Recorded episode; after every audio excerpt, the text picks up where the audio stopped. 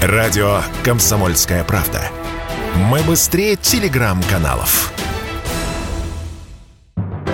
Союзный вектор из первых уст. Здравствуйте, в студии Екатерина Шевцова. Вы слушаете программу «Союзный вектор». На этой неделе в союзном государстве отметили День космонавтики. И в этом году, в День космонавтики, Владимир Путин, Александр Лукашенко осмотрели космодром «Восточный». В сегодняшней программе поговорим о космосе, о встрече двух президентов и о визите Александра Лукашенко на Дальний Восток.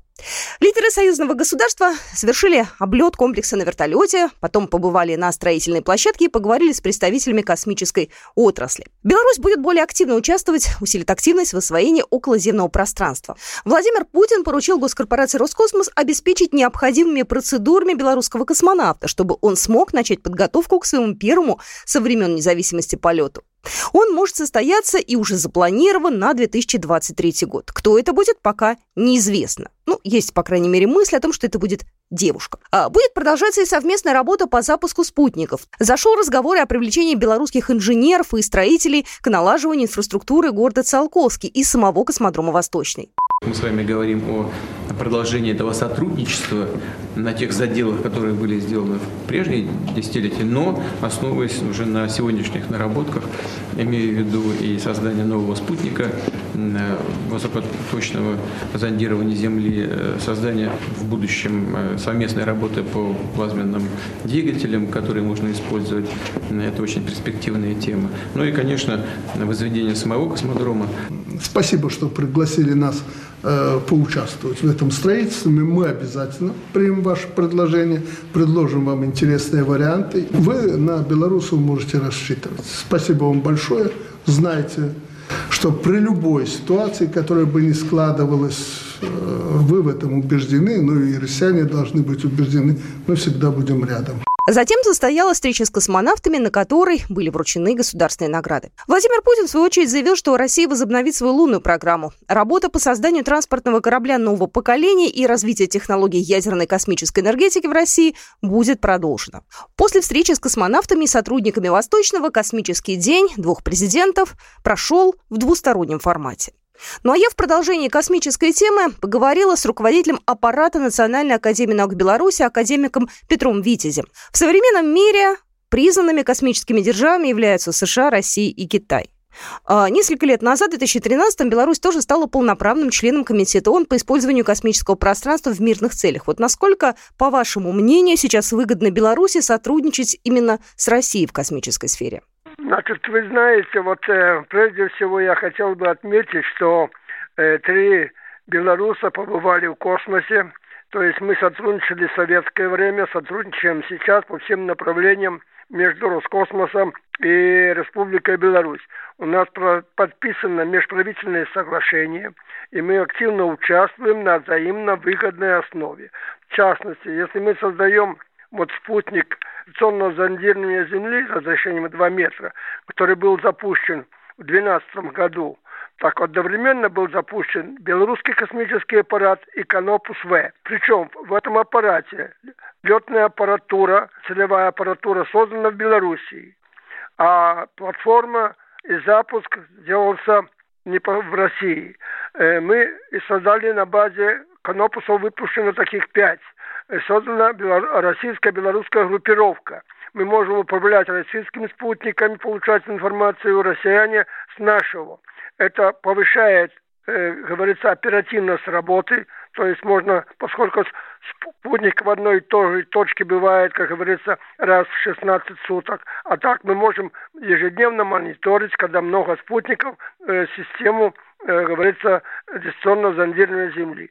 То есть это взаимовыгодное сотрудничество. Очень много сделано в рамках судозных программ, научно-технических, где мы выполнили в целом с Россией Национальная академия наук, я говорю Академии наук только, 19 программ. Из них 9 по космической, космическому направлению.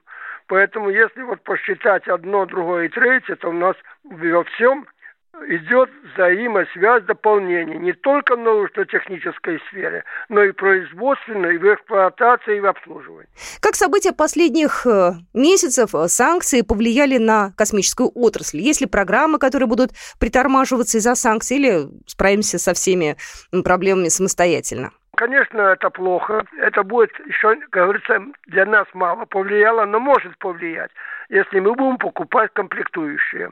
Но, с другой стороны, и россияне нас это мобилизуют, что больше нужно делать нам, не ожидая, как говорится, того, что нужно покупать за рубежом. Потому что при создании спутников мы иногда старались все покупать, все лучшее. А для космоса нужна надежность и небольшой вес – ну вот мы старались смотреть, у кого лучше, и покупали. Сейчас это придется труднее, придется рассчитывать на свои силы, то есть на силы россиян и белорусов. Ну, может быть, в сотрудничестве с Китаем эти все вопросы будут решены. Как вы считаете, будет ли дан некий импульс э, космической отрасли после визита на космодром Восточный президентов Путина и Лукашенко? Космос относится к тому направлению, Э, стратегическому, которое в ради случая определяет развитие многих отраслей. Поскольку если работает в космосе, то на Земле будет работать тоже надежно.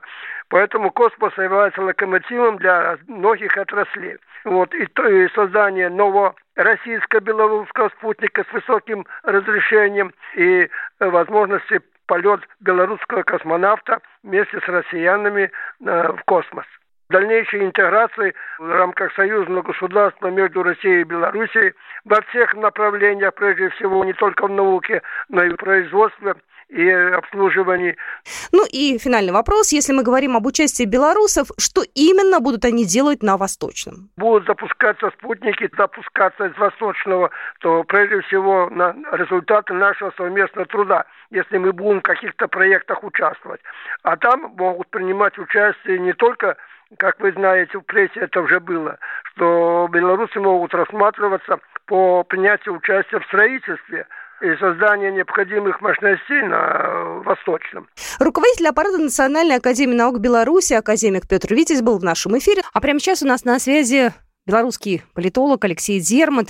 Алексей, первый вопрос. Э, многие журналисты, многие политологи э, называют встречу Путина и Лукашенко исторической. Вы согласны с этой э, такой вот формулировкой? Она, конечно, не рядовая была, ну, потому что разгар боевых действий на Украине, и два лидера показали ну, фактически стопроцентную солидарность, поддержку друг друга, это крайне важно. Во-вторых, само место встречи, да, место и время. День космонавтики – это одно из наивысших таких пространственно-временных достижений русской цивилизации, покорения космоса. И два лидера показали, что они вместе намерены дальше думать вот о будущем, о развитии, о науке, о каких-то фундаментальных вещах, несмотря на то, что происходит как бы в реальной жизни, да, потому что важно задел на будущее делать. Э, это всегда как бы вытягивает общество, страны, государства куда-то вверх. И вот это, конечно, было символично очень. То есть э, два лидера, два государства максимально близки по всем позициям политическим. В экономике сближение очень тесное. Но при этом, при всем мы думаем о будущем, вот о каких-то проектах развития, о серьезных вещах. И, кстати, с российской стороны это был очень высокий уровень доверия, потому что белорусы приехали на сверхсекретный объект, и они будут там работать, строить, ну, то есть это очень серьезный такой и жест э, доверия э, основному союзнику на сегодняшний день со стороны России, то есть Республики Беларусь и нашему союзу в целом. За последние полтора года в плане интеграции было сделано очень много различных движений, да, может быть, даже больше, чем было сделано раньше. Э, насколько сейчас действительно необходимо форсировать события и делать быстрее все? Вы знаете, ну, все-таки вот поговорки, которые там наша культура рождает про жареного петуха или про то, что не было бы счастья, да несчастье помогло, все-таки они описывают наш характер. Ну да, в расслабленном состоянии мы как бы что-то там э, медленно делаем, э, а здесь как бы сами обстоятельства внешние вынуждают нас действовать быстрее. Я думаю, что пределов на самом деле нет потому что сейчас вот мы вышли на такой нормальный уровень интеграции в экономике, в промышленности, в ВПК, а, но дальше ведь что будет происходить с финансами? Нам нужно, нужно отстраивать свой финансовый контур, поэтому я думаю, что вопрос про союзную валюту, ну, тоже, в общем-то, сейчас может быть поднят. Дальше про какие-то вещи, э, связанные с, условно говоря, идеологией, политикой, то есть заявить, что мы как бы пересобираем новый союз, особенно после кампании украинской, там я уверен, что будет интересная конфигурация. Много-много появляется вводных новых, и я думаю, что это все будет придавать нам импульса и ускорения. Ну и последний вопрос. Стало ли вам, э, как говорится, на душе спокойнее после этой встречи? Да, вот э, э, на самом деле, мне кажется, очень такие позитивные были высказывания и у Путина, и у Лукашенко. Вот у вас, как у политолога, какое ощущение?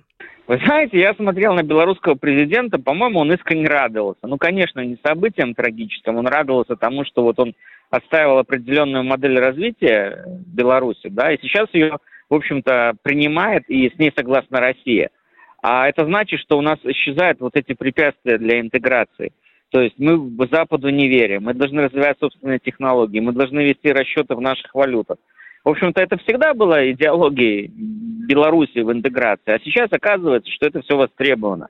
Поэтому у меня есть оптимизм. То есть это значит, что вот мы не зря как бы отстраивали 30 лет страну таким образом, но сейчас просто нужно еще и Россию повернуть в этом направлении, а я уверен, что Россия, если повернется, она станет мощнее, сильнее, и а это значит, что как бы мы будем несокрушимы.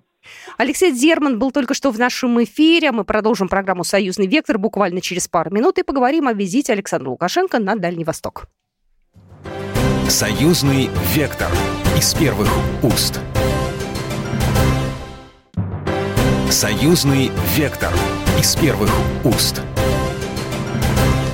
Еще раз я всех приветствую. Меня зовут Екатерина Шевцова, и вы слушаете программу «Союзный вектор». Союзное государство от Бреста до Владивостока. Слышали уже эту фразу. Александр Лукашенко уже посещал Приморье 24 года назад, в 98 году. Ну вот на этой неделе был очередной визит, достаточно интересный, достаточно объемный. Во Владивостоке Александр Лукашенко лично встретил губернатор края Олег Кожемяка. На переговоры пошли пешком, заодно и погуляли по резиденции. Получилась такая короткая экскурсия. А ранее на встрече с губернатором Приморского края Александр Лукашенко сообщил, что ему выпала честь побывать на краю нашего общего Отечества.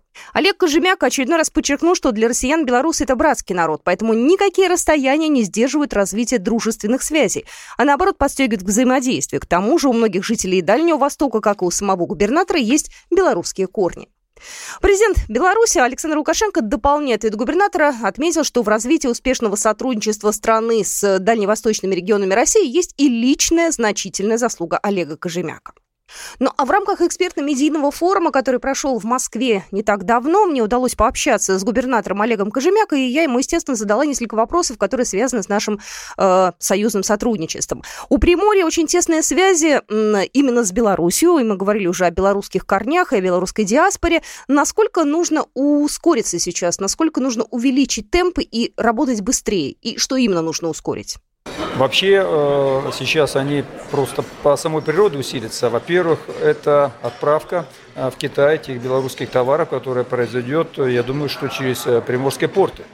И мы готовы к тому перемещению порядка 9 миллионов грузов, о которых мне сказали представители Беларуси, с тем, чтобы они уже через наши порты направлялись там в Шанхай, в другие города, вот, это одно из направлений, которое новое, я бы сказал так, э, и, безусловно, будет использовано взаимовыгодно и российской, и белорусской стороной. Второе – это те продукты питания, та продукция, то сырье, которое мы э, ранее получали где-то в Европе, и сейчас, э, я думаю, что взаимовыгодно будет получать именно с белорусской стороны. А, в-третьих, это вопросы, касающиеся непосредственно снятия тех, э, ну, пускай небольших, но каких-то барьеров, препятствий, просто ускорения этих интеграционных процессов, которые были, шли, но, может быть, не так интенсивно, как э, требует э, сейчас нынешняя обстановка. Вот, то есть, э, и мне кажется, что вот эта ситуация, э, связанная с давлением на нас, э, связанная с санкционными режимами, она позволит усилить наши страны, позволит еще больше увидеть ту проблематику, на которую необходимо обратить внимание. И спасибо им, что они нам подсказали, эти пути. Я думаю, что от этого мы станем только крепче, только сильнее. Но у нас э, традиционно отношения, несмотря на такое большое расстояние, 10 тысяч э, километров, э, развивается очень динамично. Вы видите, что за три года товарооборот увеличился практически в 4 раза по всем направлениям. Я думаю, что сейчас он еще более возрастет с учетом того, что и уже белорусские строители приехали и строят наши объекты. Это музыкальное училище, хореографическое училище. В дальнейшем это культурно-выставочный центр.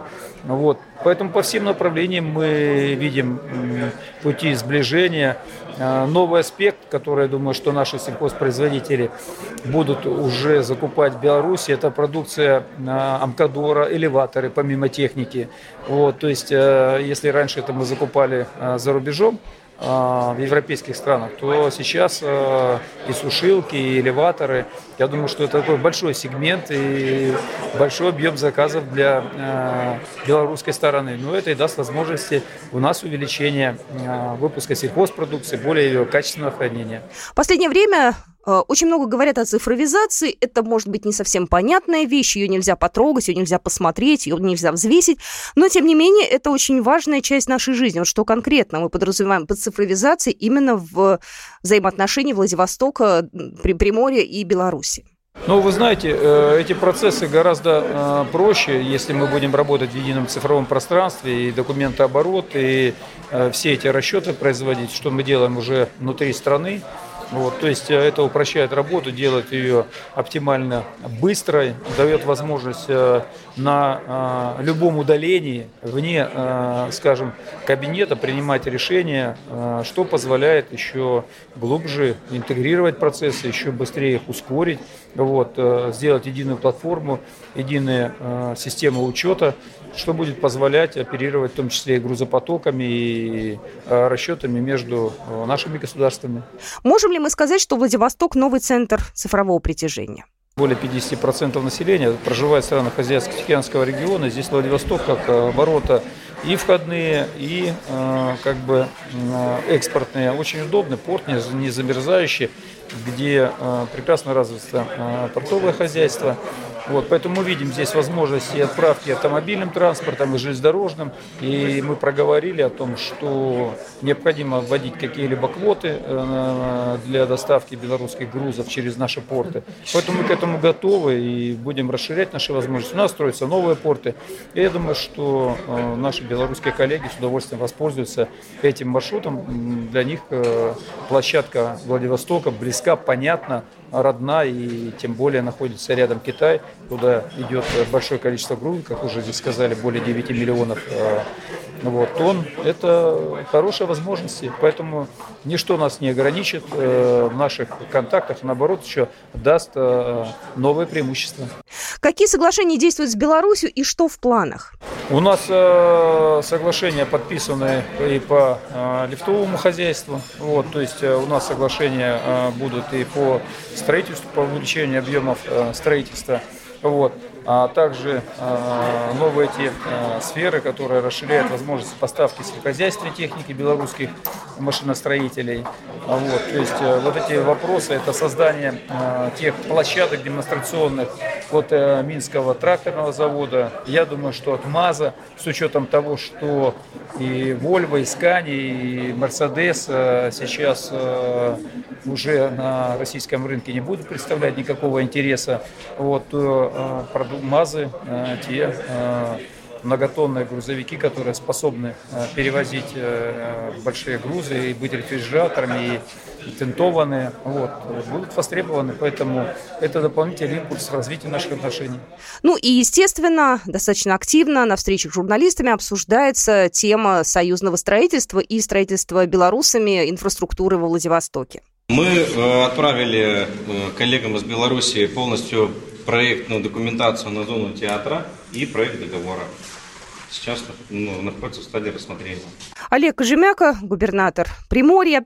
В продолжении темы Беларусь уже к середине мая намерена втрое нарастить присутствие своих специалистов на строительных объектах Владивостока, доложили президенту Беларуси Александру Лукашенко во время его визита во Владивосток. И, кстати, Лукашенко побывал на острове Русском, где строится многофункциональный культурно-образовательный центр и задействован в том числе белорусские специалисты. Сейчас на объекте работают 44 человека из Беларуси. Во время своего визита в Приморье Александр Лукашенко много говорил о санкциях, отметил, что он даже им в какой-то степени рад. Санкционный период – это время возможностей. Но я рад, что эти санкции нам ввели. Наконец-то мы с Россией начали сотрудничать так, как мы должны были давно сотрудничать. И вот сказали, что Патрушев, Игорь подписали, э, последние сняли ограничения. Их, это анахронизм. Их вообще в наших отношениях быть не должно было. Но я понимаю, Россия огромная, не объехать, не обойти. Все хотят здесь работать, все сюда стремятся, и я понимаю, что и президенту, и правительству было непросто. И тех обидеть нельзя, и этих. И надо всем угодить, потому что со всеми надо сотрудничать. Россия огромная. И Китай тут рядом, что актуально для вас, Япония, Корея и прочее. А, ну что ж, они сделали свой выбор. Поверьте, на счастье не только нам, но и вам. Нас не напрягает российский рубль. Я давно требовал, что мы должны переходить на расчетах в российских рублях. Не нужны нам доллары и евро. Пожалуйста, сегодня мы э, рассчитываемся за энергоносители и, и прочее в российских рублях. Да. Нас это устраивает. Мы за российские рубли продаем, да, ну, в национальных валютах. Продаем за российские рубли. Но мы все, что нам нужно, ресурсы мы покупаем за российские рубли. Никому на колени нас э, ну, невозможно поставить великую эту территорию, где есть все. Есть все ресурсы, есть все сырье, есть высочайшие технологии. Просто надо немножко перестроиться и от этого ошалевшего рынка немножко отойти, что рынок, рынок, все он тут решит вы это знаете, что не все решит рынок. Надо, чтобы человек участвовал в регулировании тех иных процессов. Мы особо не бросились в этот омут рыночный, это вы тоже хорошо знаете. И мы от этого во многом выигрываем. Ну и в завершении о планах. Куда еще хочет поехать Александр Лукашенко? Посетить Дальний Восток, но уже э, на, на больший промежуток времени, чтобы здесь можно было по этому океану походить, посмотреть. Ну, когда Олег Николаевич рассказывает про Приморье и особенно про этот остров, как это все создавалось, человек, выросший здесь, тогда еще интереснее становится и желание очень много. Но моя мечта была побывать на Сахалине, когда Олег Николаевич там руководил этой территорией. Ну, наверное, когда-то мы побываем. Да, обязательно. И вы старое вспомните. Былое вспомните. Да. Камчатка – удивительное место. А, Магадан в истории – известное тоже место, хотелось бы. Ну и Чукотка, глянут там на соседей. Да. Для меня это большой интерес. Все остальное более-менее представляю. Ну и, конечно, Байкал. Вот такая продуктивная, вот такая интересная неделя у нас выдалась в союзном государстве. С вами была Екатерина Шевцова. Всего хорошего. Это была программа «Союзный вектор». Программа произведена по заказу телерадиовещательной организации Союзного государства. «Союзный вектор» из первых уст.